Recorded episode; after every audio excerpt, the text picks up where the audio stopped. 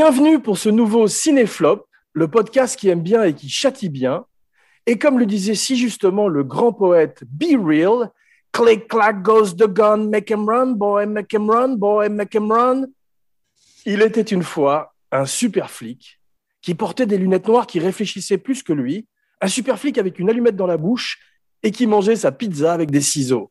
Pour m'aider à mieux comprendre cet être complexe, notre agent à Biarritz, le romancier cinéaste Philippe Sedbon, un homme qui a regardé l'abîme en face et que l'abîme n'a pas osé regarder en retour, et qui se joint à moi pour cette nouvelle enquête, votre hôte Jean Weber, loup solitaire, à qui son officier supérieur a bien fait de retirer son badge et son flingue. Le crime est un poison, mon petit Philippe, mais heureusement, voici l'antidote. Marion Cotillard, euh, Marion Cobretti, pardon, dit Cobra, 1986, réalisé par le gros George Pan Cosmatos. Et maintenant, tuons-les tous et laissons Dieu les trier.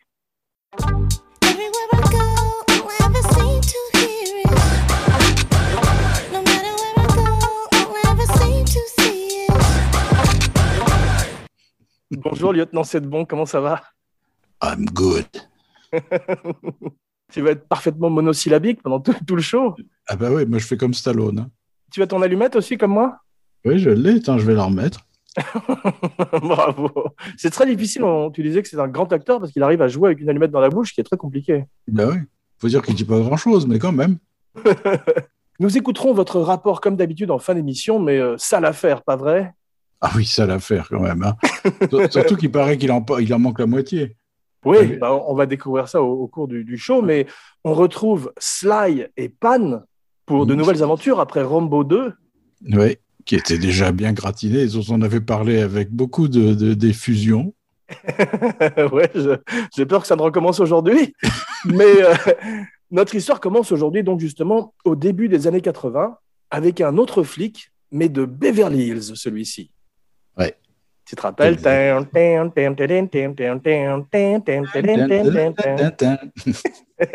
Il faut, qu'on fasse la musique aujourd'hui parce qu'on a des problèmes avec l'algorithme de YouTube. Donc, il faut de copyright. Au départ, c'était Stallone qui devait jouer Axel Foley. Oui. Ça aurait été un tout autre film, mais euh, le studio s'y oppose parce qu'il fait un rewrite où il enlève tous les éléments de comédie. Et tous les partenaires. Et, tous ses partenaires, comme d'habitude, à la Bronson. Mais euh, surtout, le, le, budget devient énorme parce qu'il y a plein de cascades et il reprend toutes ses idées et il les inclut dans Cobra, qui à l'origine est tiré d'un livre. Oui. Oui, tu as vu, c'est un, euh, un, livre qui s'appelle Fair Game. Oui, il paraît, oui. Écrit par une dame, je crois. C'est ça, écrit par une dame, euh, dont je te dirai le nom un peu plus tard, et euh, qui a été fait un peu plus tard aussi par Joel Silver avec un des Baldwin, enfin des frères Baldwin, et c'était les débuts au cinéma de Cindy Crawford. Un film oui, je, crois, je crois que je l'avais vu effectivement. Je n'avais pas réalisé que c'était le même roman. Voilà, c'est le même roman qui a été adapté curieusement deux fois à l'écran. On se rend compte qu'il a probablement eu un peu d'aide pour le scénario de Rocky, qui a gagné l'Oscar, parce qu'il y a une grosse différence entre le scénario de Rocky et celui de Cobra. Oui, là, il a dû l'écrire en deux jours, honnêtement. quoi. Oui, et puis c'est incroyable, parce qu'on a vraiment l'impression que c'est écrit par un enfant de 5 ans par moment, ou avec ce, cette secte de, de type avec des haches, qui se flic avec sa... C'est incroyablement naïf comme film. Tu as remarqué qu'il n'y a pas d'histoire. Il n'y a pas d'histoire, c'est-à-dire, euh, il y a une fille qui, qui assiste même pas à un meurtre qui assiste à, qui a rien, qui a un mec qui la regarde dans la rue, elle s'enfuit, et qui a toute une secte de mecs fous furieux qui veulent la tuer. Mais on sait pas pourquoi. C'est complètement fou. Et puis surtout, tu verrais un type dans une, sous un tunnel avec cette tête de brute. Tu t'arrêterais pour dire bonjour monsieur, est-ce que je peux vous aider? Remarquez qu'il à Kinski, mais très musclé. Ouais, c'est une espèce de, comme tu disais, de Kinski sous stéroïde. il fait très peur, mais on va voir que le pauvre Brian Thompson, c'est son nom dans la vie, a beaucoup souffert sur le tournage. et euh, on va voir un petit peu ses mésaventures. Mais au début, il y a effectivement un livre de Paula Gosling, mhm. la maman de Ryan, ton acteur préféré. Oui. Non, c'est pas vrai. tu as vu, Stallone a une clause dans son contrat, comme quoi personne, aucun des acteurs secondaires ou des extras les figurants sur le plateau n'a le droit de lui parler. Et ça m'a rappelé, j'ai fait une recherche parce qu'à une époque, il a eu un procès de, certaines des personnes qui travaillaient chez lui. Je ne sais pas si c'était ses jardiniers ou les gens qui travaillaient en cuisine, parce qu'il y avait dans le contrat que ces gens signaient avant de devenir de travailler pour lui une clause également qu'on appelle la clause Kinski, bien sûr, qui est une clause où tu dois systématiquement les baisser les yeux au moment où il entre dans une pièce et ne jamais avoir ce qu'on appelle le eye contact, un contact visuel avec lui. Et il y avait une autre clause où il fallait pas parler à sa maman non plus. Non, c'est pas vrai. Donc, euh, Stallone, comme on va le voir, est un personnage euh, extrêmement charismatique, euh, comme on avait vu aussi dans Rambo 2, un acteur qu'on aime beaucoup tous les deux, mais, qui a également, comme ces énormes stars, sa part des ténèbres, un ego démesuré à Eddie Murphy, qui fait qu'il peut se comporter comme un petit roi sur les plateaux et qu'on voit que Pan Cosmatos, dont je crois que c'est le chef opérateur disait que c'est un très bon producteur, mais pas un très bon metteur en scène. Mm. C'est quasiment Stallone qui a mis en scène le film de façon souterraine, Ghost Directing.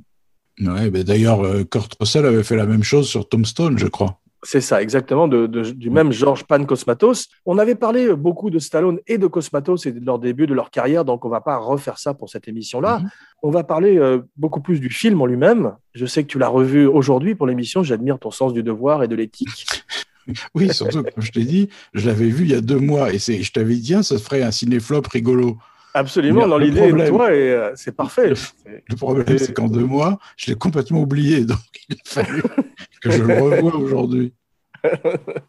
Au début, comme tu disais, c'est un film beaucoup plus long qui arrive sur la table des producteurs, deux heures, je crois. Un peu plus même, je crois. un peu plus, long que Laurence d'Arabie mm. et euh, incroyablement graphiquement violent, beaucoup plus euh, gore. On voit que le film flirte avec le, film d'horreur très souvent. Dans tout le passage dans l'hôpital, on a l'impression d'être dans Halloween 2 quand même. Absolument, mais on ne voit rien par contre. Non, on voit jamais rien parce que justement, ils ont coupé toutes mm. ces scènes euh, de gore qui étaient dans, à la morgue et tout, et c'était beaucoup, beaucoup plus violent. On n'était pas loin du giallo, tu vois, aussi. Donc, mm. et il y a d'ailleurs cette ambiance qui ressurgit et qui fait que le film est presque intemporel aujourd'hui. Je ne voudrais pas euh, divulguer mon verdict trop tôt. il y a un petit, euh, côté non seulement Giallo, mais aussi western spaghetti. Parce qu'en fait, moi j'ai trouvé que Stallone me faisait penser, ça fait penser à Al Pacino qui jouerait Django, tu vois ce que je veux dire c'est, euh, ah Oui, c'est vrai, mais il, il, avait une barbe comme Serpico dans un film qui s'appelait, qui s'appelle toujours Nighthawks. Tu l'avais vu ça avec Oui, très bon film. Ça, très bon film. Bruce Malmuth, où il jouait son premier flic, Stallone. Ouais. Et il se battait contre un, terroriste qui était incarné par Rutger Hauer, qui était dans son premier film américain, je crois. Ouais, et qui était génial dedans. Ouais, formidable. Mais j'y pense parce qu'il s'était fait un petit peu la tête de, de Pacino dans Serpico. Hum, avec un brushing en plus. Toujours ce brushing, mais là, il est, il est rasé de près, il a les cheveux courts, une allumette dans la bouche, ses lunettes euh, insensées. Tu as vu, euh, il les a euh, en intérieur, dans un supermarché où il fait, où, il fait sombre. Oui. Comme, il se donne un handicap, c'est trop facile en fait s'il arrivait sans lunettes noires. ça m'a fait penser à l'entraînement de Luke Skywalker, tu sais, quand il a un casque pour rien voir. En fait, c'est un Jedi, quoi. c'est exactement ça. On voit la marque de Canon dans le film, même si Canon est absent du générique. On voit simplement au tout début euh, la mention de Golan et Globus avec Canon mm. Inc.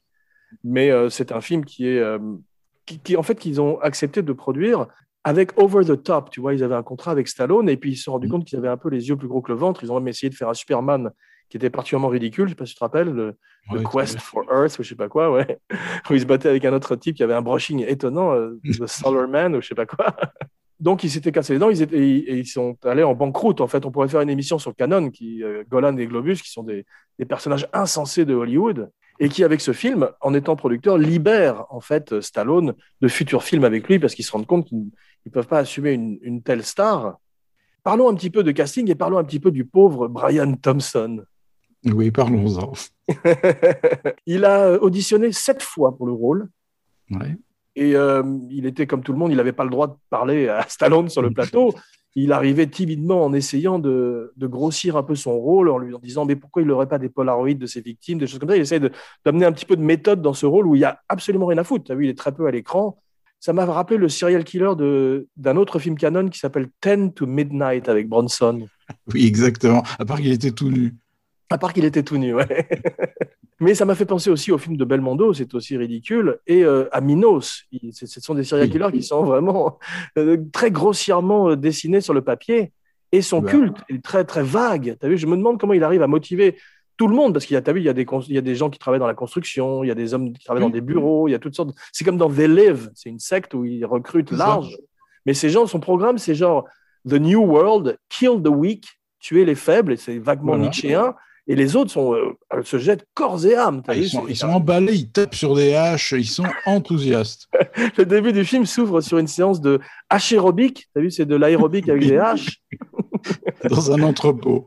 Dans un entrepôt. C'est hallucinant. Je, je, me suis demandé d'ailleurs, quand tu rejoins ce culte, est-ce qu'il te procure ta hache ou tu dois amener ta propre hache? Je sais, je suis posé la question. Toi aussi, ça, ouais. fait, ça fait quand même des frais, quoi. Et il y a un gros euh, chauve dans le culte qui a une pioche aussi. Donc, apparemment, oui. tu as le droit d'amener aussi d'autres outils. Ah, Peut-être que c'est un peu une, comment dire, une strate inférieure, ceux qui ont des pioches. c'est possible qu'il y, ait... y ait une graduation, effectivement. À, la, à, sa quatrième rencontre, à son quatrième, pardon, à son quatrième casting, il rencontre pour la première fois Brian Thompson, Stallone, et Stallone lui dit qu'il est trop gentil pour jouer le Night Slasher. Je me suis demandé à qui d'autre ils ont dû le proposer avant Brian Thompson et, tout, et, et, le nombre de gens qui ont dû refuser, tu sais, pour arriver jusqu'à lui. Euh, c'est inspiré euh, vaguement de Richard Ramirez, le Night Stalker, non pas oui, le Night oui, Slasher. Oui, J'y ai pensé, ouais. Ouais, ce qui fait, ce qui fait que le, le premier cultiste euh, qu'on voit, le premier membre de la secte qu'on voit au début dans, ce, dans la scène du supermarché, aurait peut-être été mieux dans le rôle du Night Slasher que Brian Thompson lui-même. Ils auraient dû inverser les rôles. Sans doute. Mais tu as vu d'ailleurs, il y a une réplique entre flics au début où il dit euh, il se glisse par la fenêtre dans les maisons des gens pour les tuer. Mais ça, on le revoit plus du tout dans le film. C'est une allusion au Night Stalker, mais pas. Euh, absolument. Absolument. C'est vrai. Puis en plus, il y, y, a 16 meurtres en un mois. Mais il y aurait mmh. la, la, garde nationale dans la rue à Los Angeles. Ce serait un état de siège total. Alors là, tout le monde est relativement paisible. Ce qui est curieux, c'est que ce, ce, type, Brian Thompson, on a vraiment l'impression quand même que c'est un, un, un henchman, un homme de main. On se demande pourquoi tous ces gens suivent aveuglément. Et en fait, ça vient d'une mouture précédente où notre ami Andrew Robinson, le Scorpio Killer lui-même de Dirty Harry, parce qu'on voit en fait que Cobra essaye beaucoup de marcher dans les traces de Dirty Harry. Gene Siskel, le fameux critique américain, dirait que c'est Filthy Harry, c'est plus le sale Harry, c'est Harry le dégueulasse cette fois-ci. et donc, ils prennent Andy Robinson et également, euh, comment s'appelle l'acteur euh, latino oui. Chico, euh, je, je, te dirai son nom tout à l'heure. Il, enfin, il est très bien aussi. Rémi Santoni. Voilà, Rémi Santoni, Rémi Santoni qui est très bien. Ouais. Et à la fin du film, normalement, c'était Andy Robinson qui retirait sa chemise et sur laquelle on voyait les deux haches des cultistes, tu vois, de la secte, tatouées sur son torse.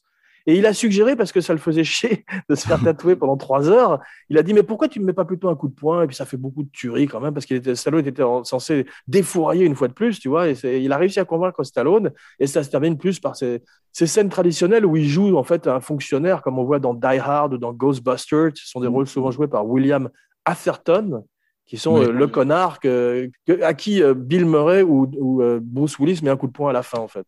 Oui, à part que euh, je pense qu'ils ont dû tourner le, le rôle d'Andy Robinson en, en pensant qu'il était le chef du culte, parce qu'il ouais. joue comme un psychopathe total. Que total. Vu les gros plans, il a les yeux Absolument. exorbités, il grimace, il, il, plisse le nez, il est complètement fou ce type. C'est vrai, mais même si c'est un peu cliché, j'aurais préféré qu'il soit effectivement le, le, Deus ex machina de toute oui, l'entreprise. Oui. Parce que là, il n'y en a pas de Deus, à part la, la grosse fliquette. Là, euh... Cette grosse femme qui est bien, ça j'aime toujours quand il y a une, quelqu'un qui est un membre du culte, mais on ne sait pas, tu sais. Et plus ce ouais. sont des gens euh, anodins ou inoffensifs apparemment, mieux c'est, tu sais, comme mm. dans They Live ou comme les vieux dans euh, Rosemary's Baby aussi. Oui, oui, c'est ça. Et elle n'a pas grand-chose à faire, malheureusement. Ils auraient dû exploiter ça un petit peu plus. Mais à la fin, effectivement, on est en plein dans un film canon. Quand les bikers démarrent, euh, quand les ah ouais. bikers arrivent, là, c'est la même fin que tout d'un coup que Death Wish a, 3. Mais il n'y a toujours pas d'histoire. C'est-à-dire qu'ils ont, dormi, ils ont dormi dans un motel, la fliquette a appelé ses copains, ils arrivent et tout le monde se tire dessus, il n'y a pas d'histoire. Mais il y a un truc qui m'a frappé, c'est que je suis content que tu aies vu euh, Mandy, tu sais, le film de son fils, de Panos Cosmatos, avec ouais. ton acteur préféré, Nicolas Cage. Oui. un autre. Parce qu'en fait, je me suis, ça m'a frappé à quel point les deux, les deux, films étaient similaires. En fait, Mandy, c'est euh, Cobra sous acide. Parce que tu as, les bikers sont filmés a... de la même façon. Tu as la même fétichisation avec la hache de Nicolas Cage qu'il y a avec le poignard qui a été fait spécialement pour le Night Slasher où il arrêtait pas de se blesser avec Brian Thompson d'ailleurs. T'as vu comment, je sais pas comment tu peux le mettre dans une poche. Il y a des pics partout, il y a une énorme lame recourbée. tu te taillais les, les, les, veines tout le temps. C'est très très drôle, mais ce sont des films très très similaires, j'ai trouvé Cobra avec cette, ce héros solitaire contre ce gang de bikers. C'est très étonnant.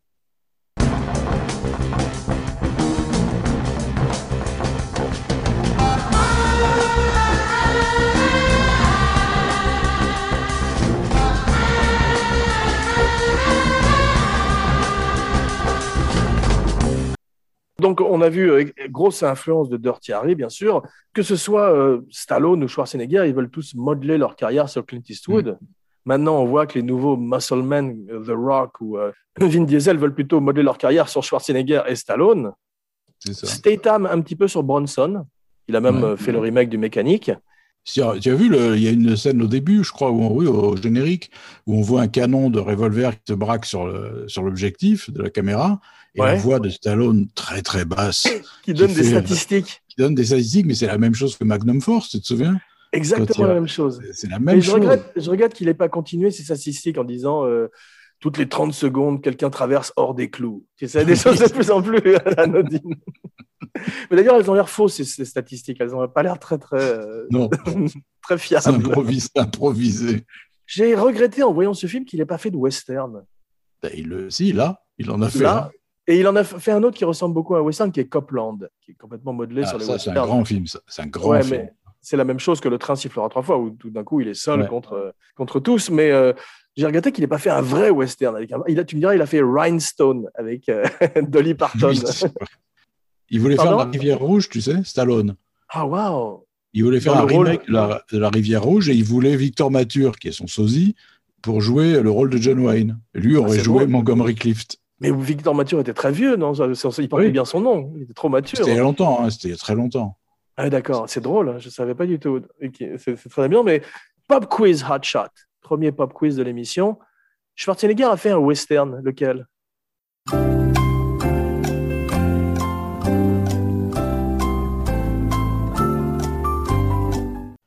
Cactus Jack. Bravo, qui s'appelle The Villain, en anglais. Ouais.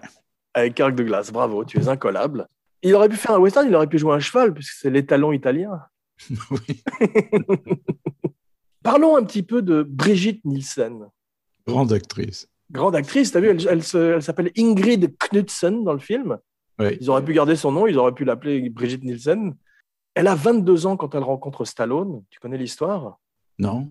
Il est dans un bel hôtel à Manhattan. Euh, elle, euh, elle est en ville, c'est une jeune femme danoise, et elle glisse une photo d'elle sous la porte en disant J'aimerais beaucoup vous rencontrer. Quelques heures plus tard, Allô, c'est Sly, c'est Sylvester. il l'appelle, et euh, quelques mois plus tard, il l'épouse. Je crois que leur mariage durerait 18 mois, assez houleux. Je ne suis pas sûr des chiffres d'ailleurs du mariage, mais c'est assez court, très houleux, mais apparemment ils sont amis maintenant puisqu'elle était dans Creed 2, en 2018 où elle fait la femme de Drago. I will break you. Tu te rappelles T'as vu qu'il va y avoir une version longue de Rocky 4 Ah bon? Ouais, ouais, il est monté, il paraît que c'est prévu pour sortir bientôt. Ah bah ça m'étonne pas, mais Stallone euh, se sert beaucoup de Twitter pour euh, communiquer. Et il a même annoncé en 2018, il a montré une photo de Cobra en, en disant comeback avec un point d'interrogation. Donc, il est question peut-être qu'il y ait un jour un, remake ou une sequel. À l'origine, ils étaient prévus pour plusieurs films, mais comme ils ont été un petit peu déçus par les chiffres, ça a pas mal marché, mais c'était pas à la hauteur de Rocky 3 ou de Rambo 2. Donc, c'est mm. pour ça qu'il a fait un Rambo 3 juste après. Il y a un grand fan du film qui est Nicolas Reft, euh, Vindish Reft, Refn, j'arrive jamais à prononcer nom. Voilà, bravo. qui adore le film et on voit dans Drive que le, cure-dent dans la bouche de Ryan Gosling est un hommage direct à Marion Cobretti et, son, et sa fameuse allumette. C'est vrai. 17 ans de différence entre Stallone et Brigitte Nielsen. Elle fait 1m85, euh, lui il fait 1m75 je crois. Euh, Brian euh, Thompson est très grand aussi. Donc à la fin, effectivement, c'est assez truqué leur combat. Elle le rencontre pendant Rocky 3, 19 mois de mariage, pardon. Stallone s'entend assez mal avec son chef opérateur qui dit qu'il a un énorme ego, mais qu'il a quand même un bon sens de l'humour. Mais il dit qu'il passe son temps euh, avec sa main posée sur les fesses de Brigitte Nielsen et à essayer d'impressionner ses bodyguards aussi. il se comporte aussi mal qu'un Eddie Murphy, où on entend des histoires horribles sur les plateaux à, l'époque des films de John Landis, où il était véritablement un petit roi. Il, était au Saturday Night Live quand il avait 18 ans, Eddie Murphy. On fera une spéciale Murphy un jour parce que ça vaut, ça vaut le coup.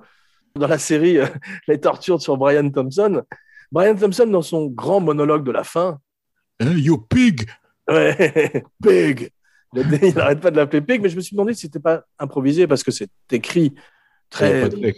Il n'y a, pas de texte. Voilà, c'est un premier jet très rapide. Et, je me suis demandé si c'est pas lui tout seul de, assis sur un tabouret dans un coin qui a été obligé d'écrire ça à la va-vite, tu vois. À ce sujet, à ce sujet, petite parenthèse, je te coupe.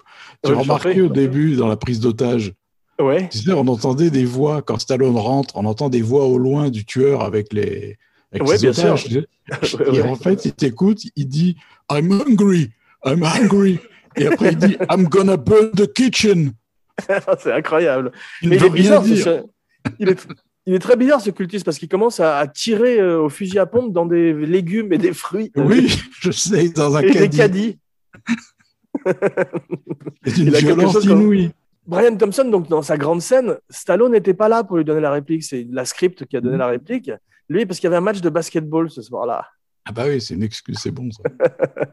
Sympa. La voiture, la fameuse euh, Mercury de 1950, est la sienne. Tu as vu la plaque d'immatriculation avec marqué Awesome 50. Awesome. Ça pouvait être que la sienne. Le film fait 1h29, ce qui est euh, un format que j'adore et qui leur permet d'avoir une séance de plus. En fait, ils, espèrent, ils ont très peur de Top Gun qui arrive la semaine suivante et qui d'ailleurs les, les détrône très rapidement.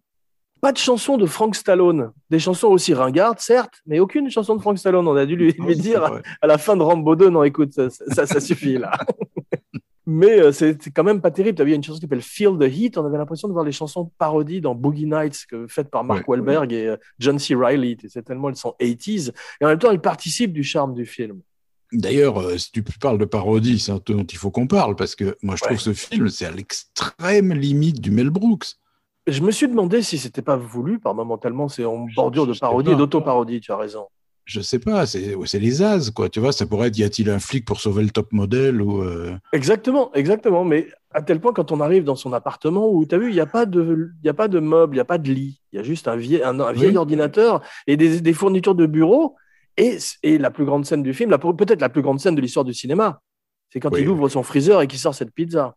Ah, magnifique extraordinaire. Et j'ai compris pour la première fois pourquoi il, utilisait des ciseaux, c'est que elle est congelée s'il la sort du freezer. À, moins que le à moins que le congélateur ne soit cassé, puisqu'il sort aussi euh, les outils pour nettoyer son arme. Ah c'est possible que ce frigidaire soit juste en fait un faux frigidaire.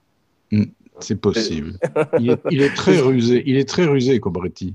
J'espère qu'on aura la réponse dans le reboot, mais euh, il fait honte à sa famille Cobretti, à son héritage italien en mangeant cette pizza avec ses congelés avec ses ciseaux. Tu te rends compte, ah dans le petit village en Sicile, où les Cobretti faisaient une pizza à base de cobra, connue dans la région entière. Donc, franchement, son grand-père se retourne dans sa tombe. Tu vois pas Carogne.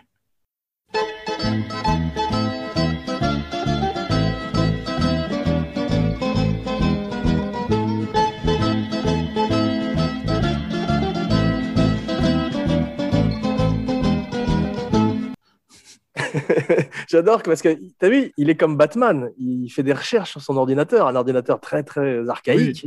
Et j'adore les recherches parce qu'il a, il a rien sur son ordi, il se passe rien. Et il jette des vieilles photos. Tu as vu, il regarde des vieilles photos cornées qu'il jette comme ça.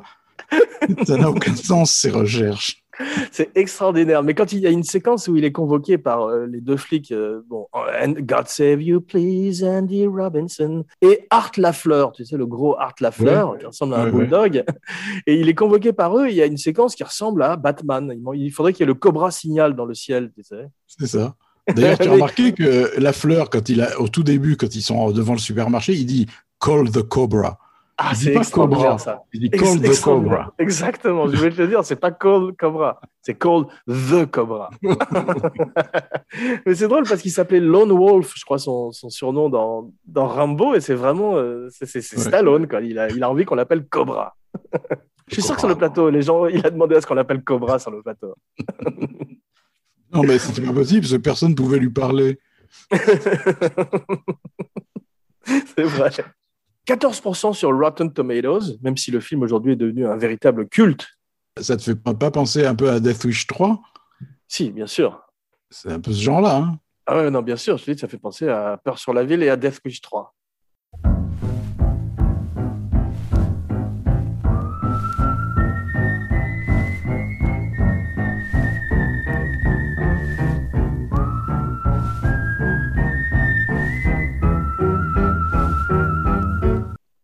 Mai 2019, on annonce un remake pour une série télé faite par Robert Rodriguez. Ah, tiens. Ouais, donc je ne sais pas, il n'y a pas eu de suite pour l'instant. Cet appartement qu'il a à Venise, avec cette vue extraordinaire sur la plage, je me suis demandé si Cobra n'était pas un flic corrompu. Parce que c'est Vic Mackey, là, c'est The Shield. Pour avoir un appartement comme celui-là, peut-être qu'il est on the take, comme on dit en anglais. Ouais, mais il fait des grosses économies sur le mobilier et sur les vêtements quand même. c'est vrai. En plus, il a un énorme manteau. Tu as vu un duster alors qu'il fait une chaleur. ça beau. Tu as vu, il y a un truc qui m'a frappé aussi, c'est c'est Noël, deux ans avant Die Hard ou trois ans avant Die Hard. C'est un film de Noël à Los Angeles. C'est la marque de fabrique des films de Shane Black. On voit ça aussi dans, ouais, dans tous ses films. Dans, je crois que c'était dans Iron Man 2 ou 3. D'ailleurs, en parlant de vêtements, tu as vu comment il arrive à mater un loupard qui vient euh, l'emmerder devant chez lui? Il lui arrache son t-shirt.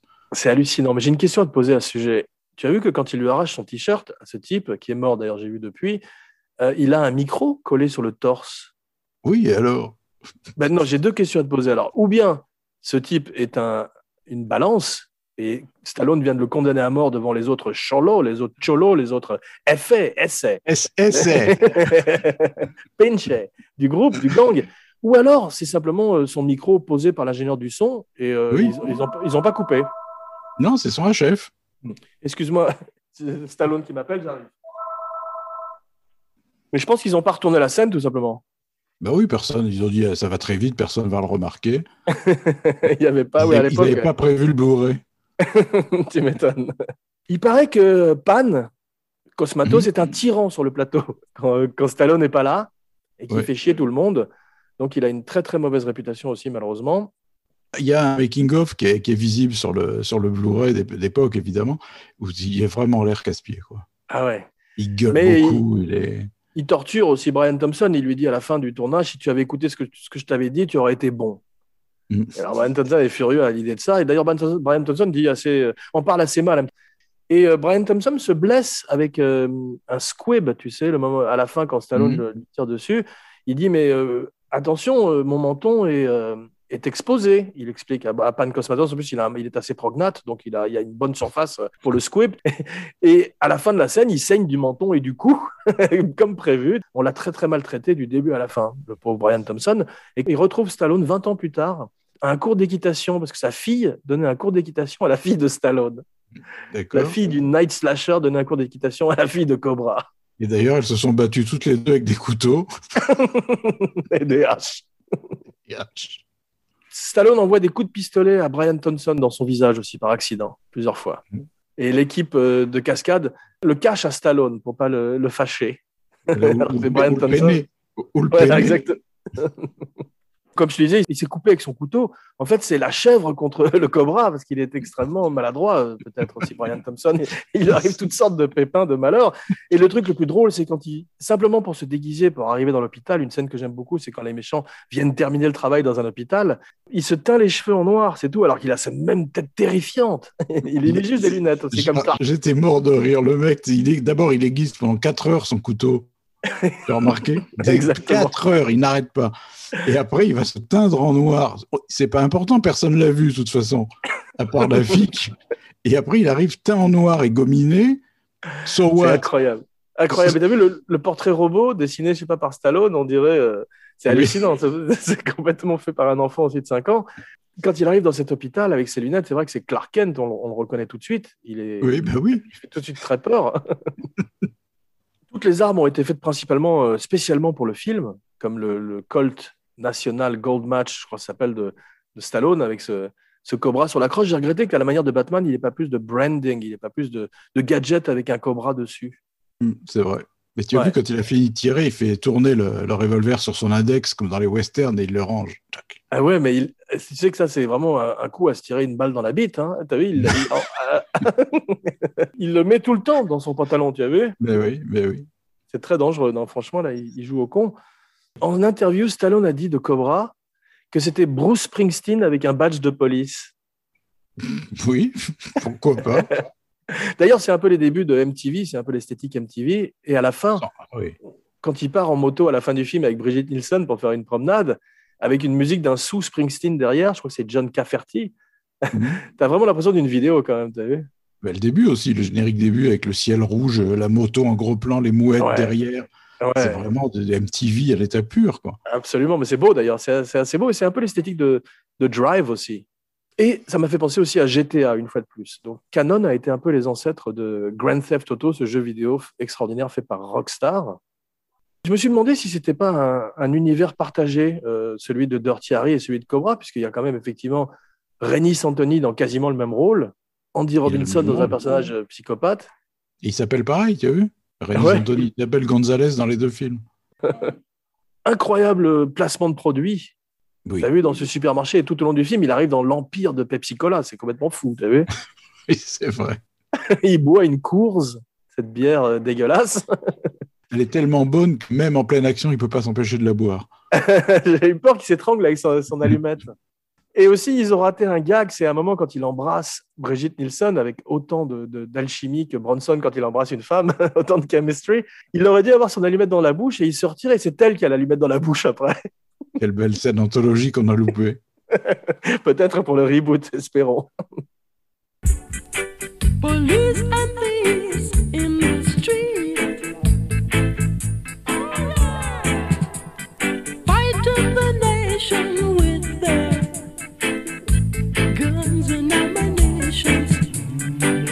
52 morts dans le film, 41 tués par Cobra. Mais faut pas le faire chier. Hein. Ah non Ceci dit, c'est un petit bras, un petit cobra par rapport à Rambo. Ah oui, mais il fait ça à la sulfateuse, au, tank. Euh. Exactement. Il est mieux équipé quand même. Pop quiz hot shot. Peux-tu me citer deux films avec Sylvester Stallone et Woody Allen?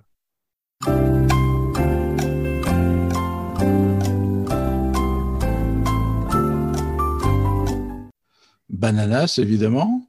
Bravo. Et Ants. Bravo, mais dis donc, tu es très fort. je te l'aurai un jour. Little Weapon était un film de Noël aussi, de Shane Black. Mm, oui. Donc euh, c'est une tradition maintenant, ce film de Noël de Los Angeles, parce que Los Angeles, euh, à Noël, c'est très très bizarre de voir ces palmiers avec euh, un traîneau et un Père Noël au milieu, c'est très très surréaliste. Mais ils s'en servent pas du tout dans Cobra, ou, j'ai oublié? Ils s'en servent assez peu, sauf au début où le type s'écrase dans un sapin de Noël. Et il y a ah plusieurs passages dans le film où on nous rappelle qu'il y a des soldes au moment de Noël et des choses comme ça. Mais euh, il l'oublie euh, vers la fin, effectivement. Brigitte Nielsen a été mariée cinq fois depuis. Hmm? Et elle est sortie avec Flavor Flav. Tu connais? Non. C'est un des chanteurs de Public Enemy. D'accord. Un groupe de rap. Ton genre de musique préféré? C'est pour ça que je ne connais pas.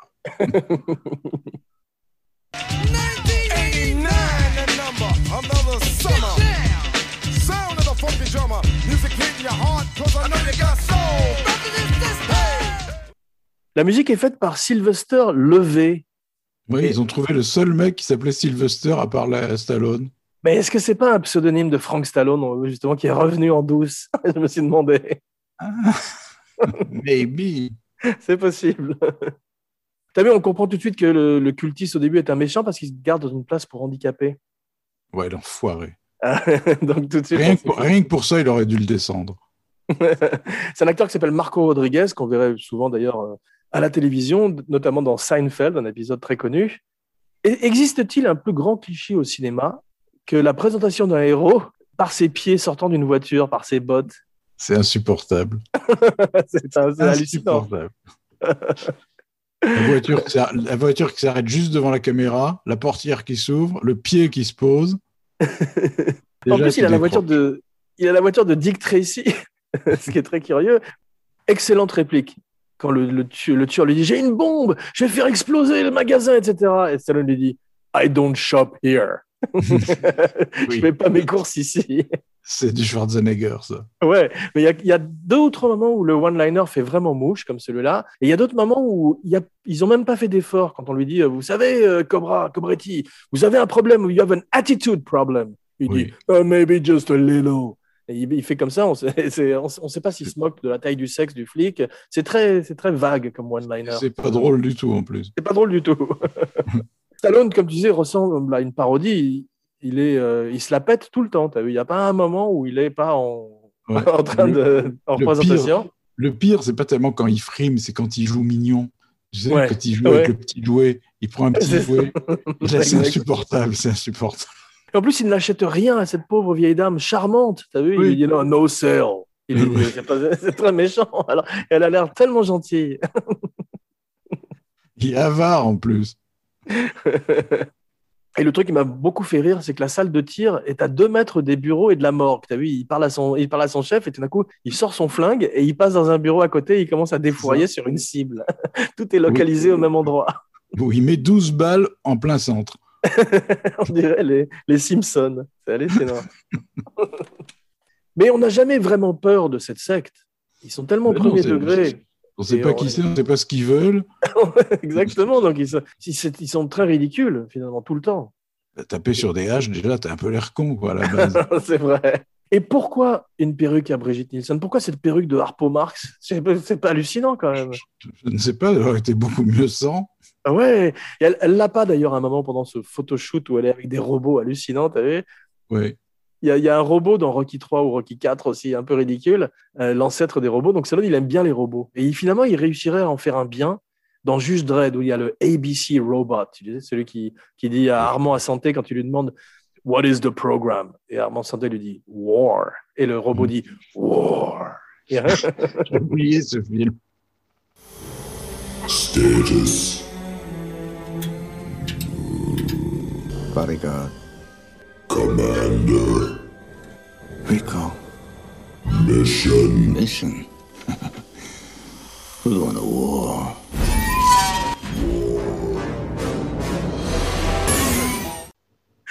Peut-être un cinéflop, voire un ciné-buddies. C'est à cheval entre les deux un peu. J'aime bien l'autre, par contre, le remake formidable, je trouve. Ouais, vachement bien. Très bon. Inconsciemment ou consciemment, Stallone a choisi un mec qui ressemblait à Schwarzenegger, non? Pour faire le méchant. Mélange de Schwarzenegger et Kinski. Ouais, mais t'as vu, il a, le même, il a la même tête. D'ailleurs, la première fois qu'on le voyait, c'était dans Terminator. C'était un, des voyous avec Bill Paxton qui, de, qui mm. à qui Schwarzenegger euh, disait Give me all your claws. Tu te rappelles euh, il, arrivait lui aussi tout nu, comme le, serial killer de Ten to Midnight. Mais euh, je me suis demandé s'il n'avait pas effectivement choisi un type qui ressemblait à Arnold pour pouvoir le tuer, comme on tue son, son rival. Ouais. D'accrocher un croc de boucher au-dessus du feu. et le finir avec son flingue. Mais il y a peu de gore finalement, comme tu disais, par rapport mhm. euh, à toute la violence de H, parce que toute la scène du parking où elle est, elle est poursuivie par euh, le Night Stalker et les mecs de la secte, je crois qu'il y avait un Yopi qui se faisait tuer. D'ailleurs, tu as vu, ils n'arrêtent pas de se prendre leur hache dans des, dans des tuyaux de. Euh, oui. c'est très difficile de se battre dans un tout petit endroit contigu avec des haches. C'est curieux bah, comme arme je voudrais me mettre à être serial killer, je prendrais peut-être pas forcément une hache, tu vois. ça faut être un peu con à, la base. Ouais, ça n'arrête pas de se prendre partout. Merde, on y croit. Excuse-moi, rien ne va plus.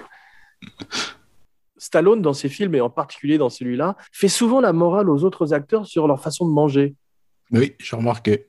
Parce que lui est un fitness euh, freak, fitness nut dans la vie, comme Schwarzenegger, comme tous ces types, et euh, avec des diététiciens, des gens qui les suivent effectivement de très près en termes de, régime et de nutrition. C'est la seule euh, caractéristique de Rémi Santonis, qu'il n'arrête pas de bouffer de la merde, du junk food. et c'est leur seule complicité est basée que là-dessus. et il, a une casquette. merde et l'autre lui dit que c'est pas bon. c'est vrai. Et il a une, casquette étonnante, Santoni. Et elle a la même casquette à un moment, je sais pas pourquoi. Ils ont mis euh, sur cette perruque de clown de Ronald McDonald, ils lui ont mis une casquette en plus, comme si elle n'était pas assez abîmée, mal arrangée comme ça. Ils l'ont dit un peu plus avec la même gapette. D'un coup, tu as l'impression de voir euh, euh, et Yves Montand en train de parler. Quand on partait de bon matin, il faudrait qu'elle se mette à chanter. Tu as vu un moment dans cette séquence avec les robots? Où on a quand même un montage. Il y, a, il y, a, trois ou quatre montages dans le film, comme souvent dans les films de Stallone, comme il y a des scénarios. Il y a quatre scènes dans le film, en fait, c'est tout. Et avec des montages, Il n'y a pas d'histoire, c'est incroyable. tu as vu les impros du photographe quand il drague euh, Brigitte Nielsen dans le parking. Les impros sont dramatiques. David Rache. Voilà, David si je veux avec toi, c'est pour ton bien. Exactement. Et qui a été, après ça, intégralement coupé au montage. Ce personnage qui jouait Hammer dans une série télé un peu plus tard, un acteur qu'on retrouve aussi dans les années 80-90. Mais euh, les robots, le montage des robots, tu as vu, c'est en parallèle avec des sans-abri. et Stallone qui mène son enquête dans les bas-fonds de Los Angeles. Ils ont voulu faire un truc un peu à la parrain, tu sais. pendant, pendant que l'autre se vautre dans le luxe, l'autre est dans la merde. Il enquête dans la merde. C'est vrai, mais il y a une séquence. Tu as tout à fait raison. Mais il y a une séquence à la fin de ce- cette séquence montage avec les robots où on se rapproche des robots et tu as une musique menaçante. Et je me suis dit, merde, les robots vont prendre vie. Et j'aurais tellement aimé tout d'un coup que, que le film devienne Stallone le robot des robots. qui prend deux haches et qui te les tape au-dessus de la tête? Ah, dis donc, alors là, tout d'un coup, ça devient le plus grand film de l'histoire du cinéma. ah oui, avec son bas sur la tête, t'as vu, euh, Mm. il ressemble à. Ouais, pourquoi ça, il fait ça? juste pour a- avoir l'air encore plus terrifiant. Mais il n'y a personne. il ressemble à Willem Dafoe dans euh, Wild at Heart. Tout le monde se ressemble quand ils ont un bas sur la tête. Il ressemble aussi à Pierre Richard dans Les Fugitifs. Ou à Francis Dollarhide, tu sais, Tom Noonan, quand il va tuer les Ouais. gens dans Manhunter. J'adore qu'ils mettent des bas parce que parce qu'ils sont ils mesurent tous 2m50, on les reconnaît tout de suite. C'est complètement ridicule. En plus, tu as remarqué dans les films, il y a euh, des chaussures de serial killer. C'est toujours ces mêmes bottes de l'armée, tu sais. Oui, c'est À vrai. chaque... chaque fois que tu vois cette chaussure-là, tu sais, ah, c'est un serial killer. Il y a un truc qui est très bien écrit, c'est quand euh, Renny Santoni, qui est un bon acteur quand même, dit euh, And that intense-looking gentleman behind you is Marion, is, is Marion Cobretti. Je sais plus comment, comment il le présente, mais c'est drôle de présenter Stallone avec sa tête derrière en disant ce, ce gentleman avec son Mm. regard intense. Surtout qu'il a les lunettes noires. Ouais, mais il y a, y a un sens un peu de, de dérision. C'est pour ça que je me demande si euh, ce flirt avec la comédie n'est pas voulu par moment. Pff, je sais pas. hein. Quand il fait des vannes, c'est quand même pas terrible. Quand il, euh, tu sais, l'impro là où il amène là, le gros euh, burger en, en carton. tu sais, tu rappelles C'est incroyable. Bah, tu parles, comment oublier? C'est triste. C'est une grande scène de It's cinéma avec, it's for the big family. avec elle qui, se- qui asperge ses, ses frites de ketchup. C'est le passage Voilà. le plus gore du film. Avec tout ce ketchup. Mais c'est incroyable, avec un énorme pro- euh, euh, placement de produits aussi autour, autour de lui. Dans cette, euh, T'as vu, c'est une, il dit euh, It's a foundry town. C'est une ville de fonderie. Alors déjà, ça c'est drôle parce que c'est la fonderie de Tchekhov. Ça t'annonce la fonderie à la Mm. fin, tu vois. Et tous les films des années 80 se terminent dans des fonderies. C'est Oui, toujours sais. décors en fusion. D'ailleurs, j'ai pensé, tu sais ce que c'est une fondue savoyarde pour un Terminator? Non. tu trempes des boulons dans du magma en fusion. Mais je crois que ça vient de Terminator, en fait. euh, c'est- ces fins de film dans des fonderies. Euh, Tu crois? C'est la première fois que je l'avais vu, non? C'est à la fin quand Sarah, Sarah Connor se retrouve face à, au T800. Ouais, Ouais, ouais. je suis pas sûr. euh, Il y avait une scène de fonderie peut-être dans Citizen Kane, mais je ne l'ai pas vu, je l'ai pas vu depuis longtemps. Mais dans, dans, euh, dans Dirty Harry, il se poursuivait pas dans une fonderie? Non, je me souviens plus. Je sais pas s'il passe par une fonderie, mais ça se termine dans cette espèce de carrière à la fin. Oui, mais il traverse, traverse en intérieur un truc. Je me Ah. demande si c'était pas une fonderie, mais je Ah, je- je- intéressant à revoir pour, pour ça, Ouais. effectivement. T'as vu, il a, sur sa terrasse, il a un néon Pepsi Oui. énorme. Et à un moment, on voit un portrait de Reagan aussi, Oui, j'ai vu. ouais, qui devait être euh, fan du film aussi. On voit d'ailleurs des photos de Bridget Nielsen à la Maison Blanche avec Reagan, tu savais. Mais Venice, qu'on voit dans le film, n'a plus rien à voir avec Venice maintenant. Maintenant, tu te promènes dans Venice, ça ressemble à Children of Men, tu sais, le film futuriste. Mm. Tu as des, des- des- des campements de réfugiés partout, c'est c'est très très triste. Mais Brian Thompson, c'est drôle, comme certains types euh, qui ont ces visages taillés au couteau, sans mauvais jeu de mots. Et sous certains éclairages, il est, plus- il est assez beau quand il est euh, avec cette femme qui est euh, la cultiste flic derrière lui, ou, ou je sais Mm. plus laquelle, et qu'il est euh, avec son Marcel en train d'aiguiser son couteau.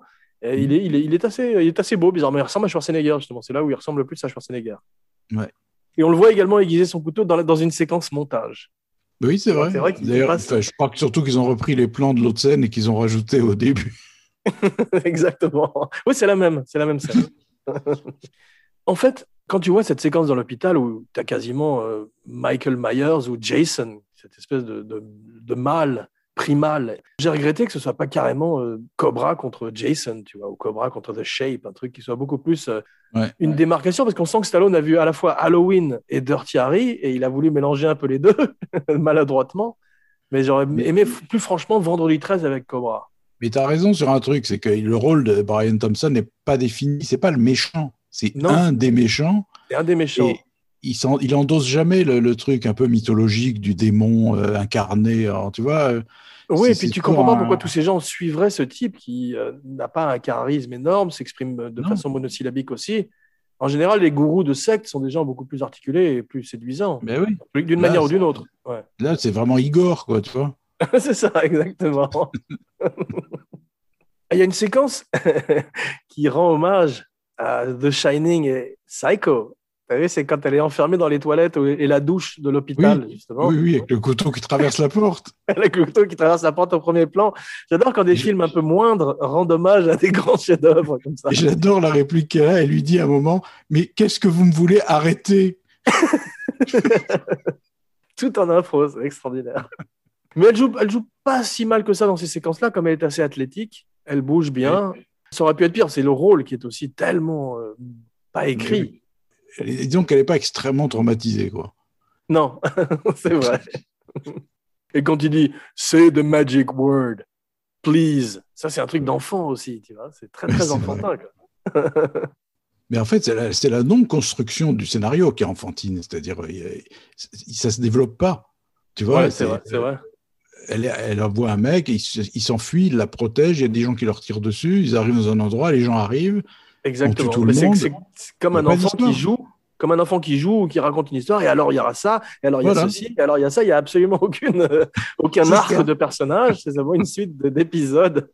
Elle est pas mal faite la poursuite. Il n'y a pas de CGI Oui. à l'époque, tout est fait en vrai. Quand euh, il tourne la voiture sur le freeway et qu'il commence à défourailler sur les autres, ça c'est un truc qu'on pourrait voir aussi dans des Fast and Furious et qui est vraiment bien foutu quand ils, quand ils sortent du deuxième étage du parking. C'est assez Oui, oui. spectaculaire quand même. Alors, ce qui est marrant, c'est qu'il est, il- on le voit souvent que c'est lui qui fait des cascades, mais il y a souvent aussi, on voit son cascadeur, enfin sa doublure. Et en particulier, ça m'a surpris dans une scène où il, sent, il court dans la forêt avec la fille. Ah on ouais, voit ouais, que c'est pas vrai. lui. Ah, C'est drôle, hein, tu as raison. ouais. C'est drôle. Pourquoi là? J'ai vu, on le voit aussi à un moment quand il est sur le- debout sur le camion en train de tirer sur les Oui. bikers, comme dans un jeu vidéo, tu vu? Et on se demande comment il, comment il tombe pas du camion, c'est hallucinant. Il a ses bottes, il a les- des bottes magnétiques. Mais ils sont incroyablement euh, surarmés, ce- cette secte. à la fin, quand ils arrivent avec les bikers et tout, ça n'a plus grand rapport avec ces types avec des haches. Mais Rien, et puis je sais pas combien ils sont. Ouais, c'est incroyable. Ils sont pas, tous Mais tout, pour rien en plus, comme je t'ai dit. Et qu'est-ce qu'il- il, il sac- il sacrifie 50 mecs pour une nana qui peut même pas témoigner contre eux. Je vrai. comprends pas la logique. C'est fou. Puis tu vois la famille Manson, il y avait une bande de, de, de locteurs, une bande de hippies comme ça et tout. Mais là, tu as l'impression que la moitié du comté de Californie est dans cette secte, effectivement. C'est ça. Ils, ils ont tous des bécanes.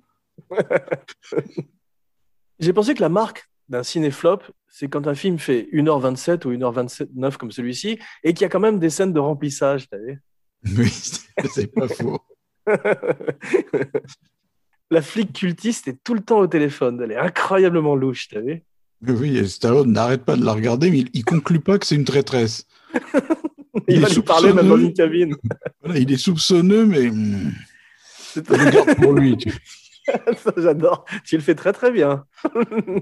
Il, Il a compris quelque chose, un- mais C'est pas quoi. il a tout vu. Et il n'a pas de lit chez lui à Venise, mais il dort jamais, même dans le motel, il dort jamais, Cobra. T'as vu C'est comme Ah. le Terminator. Ouais. Peut-être que le serpent, le Cobra, ça dort pas en fait, non plus. C'est ça. Il a, il a pris modèle entièrement sur le cobra. Il doit avoir du venin aussi. Et quand il tire sur le mec, t'as vu, euh, quand il envoie un couteau au cultiste dans le supermarché, il envoie son couteau, ensuite il dit drop it. Et puis il, et il tire sur lui, il lui laisse le temps de rien faire en fait. Il dit simplement drop it. C'est pour après, quand il va remplir les formulaires, I said drop it. J'ai dit, je lui ai dit. c'est vraiment hallucinant. Et après avoir tiré, t'as vu, il fait, il redresse son pistolet comme Oui, ça, comme s'il voulait blesser fois. les gens Il Alors le fait à chaque fois. alors qu'il il manque de tuer plein de gens à chaque fois. Mais ceci dit, tu n'as jamais vu un vrai cobra, l'animal non plus sauver personne. Non, encore moins avec un flingue. c'est vrai. Par contre, j'ai vu que tu avais fait un Photoshop d'un cobra avec une allumette dans la bouche et ça, ça m'a fait ma journée. Merci. c'est beau parce que tu vois un petit peu à la manière de Brad Pitt et Angelina Jolie dans ce film qui s'appelle, je crois, Monsieur et Madame Smith, je sais plus. Oui. Euh, tu les vois tomber amoureux l'un de l'autre à l'écran. Et c'est le cas avec Brigitte Nielsen et Stallone. C'est vraiment, il vit une histoire d'amour euh, avec elle, quoi, en direct. C'est d'autant plus étonnant qu'il n'y a aucune alchimie entre eux. C'est ça qui est fou. Rien. Autant d'alchimie qu'entre Bronson et cette pauvre journaliste dans euh, Death Wish 3, tu te rappelles? Ah oui, oui, oui, Déborah Raffin, oui, terrible. et tu as remarqué dans les deux fois, tu as les deux cas, c'est-à-dire euh, Death Wish 3 et, et Cobra, c'est les filles qui viennent draguer les héros qui, eux, sont vrai. un peu réticents. Oui, c'est vrai, ils sont un peu bourrus, ils savent pas très bien comment faire. Elle lui dit Allez, viens, viens, viens sur le lit. même, je vais pas te faire de mal. viens, Cobra, je vais pas te faire de mal. elle est très menaçante d'ailleurs, quand elle est grande et tout, on dirait avec ce côté euh, Terminatrix, elle fait peur un peu, je trouve. Brigitte Nielsen. Elle a... Très grandes jambes. Très masculine. Et bizarrement, euh, quand elle a cette espèce de, de, maillot de bain très échancré, elle est pas très sexy en fait. C'est curieux. Non, elle, non elle, elle, bouge assez mal, elle danse assez mal en fait. Ouais. Ah, J'adore comme il, a, il, active le mode Cobra quand les bikers arrivent. As vu il commence à prendre ses armes et tout, et ça c'est vraiment. Et à la fin, il est en mode Rambo parce que quand, quand, il défouraille avec son espèce de flingue, avec sa visée laser dessus, tu vu mm-hmm.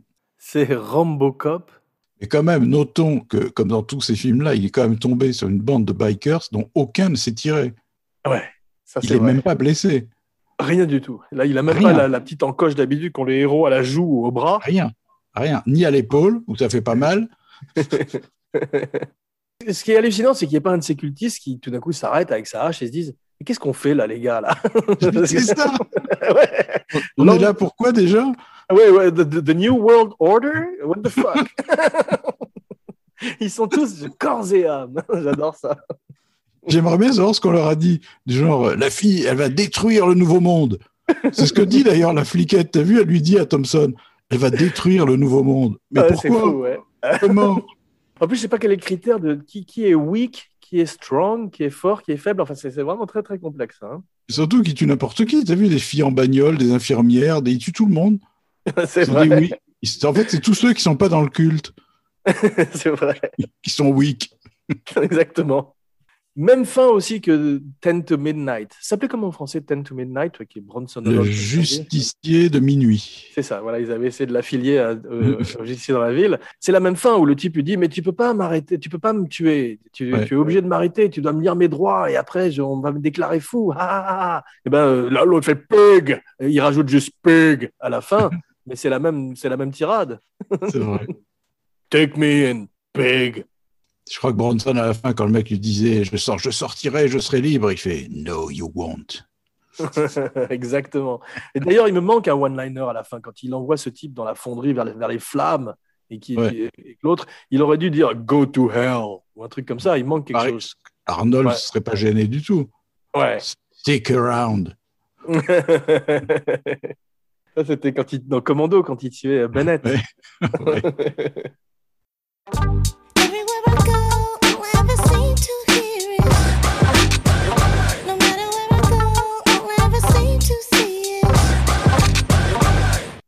Bien, mon vieux ciné-flopper. Ouais. L'émission se termine dans une fonderie. Oui. Voici venu l'heure de ton verdict. Mauvais film, bon mauvais film, ou film que tu aimes plutôt bien en fait? Ouais, film que j'aime plutôt bien en fait, parce que malgré tout, je te dis, moi j'arrive à le voir en rigolant comme devant un Y a-t-il un flic pour sauver la reine? Donc euh, je peux pas dire que je déteste.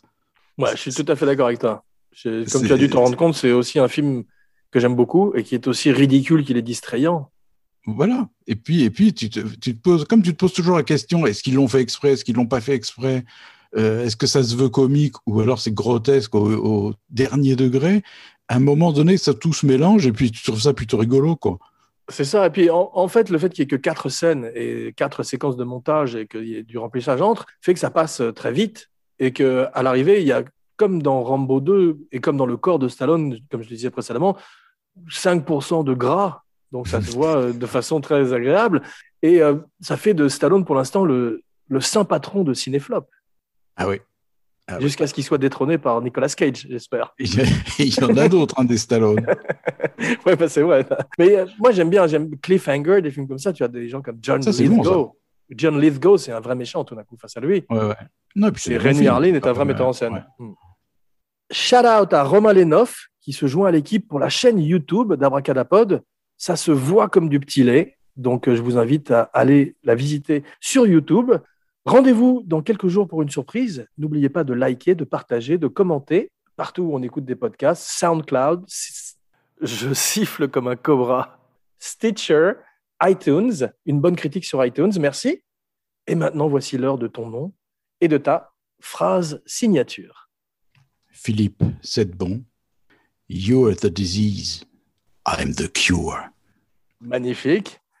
Jean Vipère pour Cinéflop et Cobra Cadapod. Podcast is a disease. Meet the cure.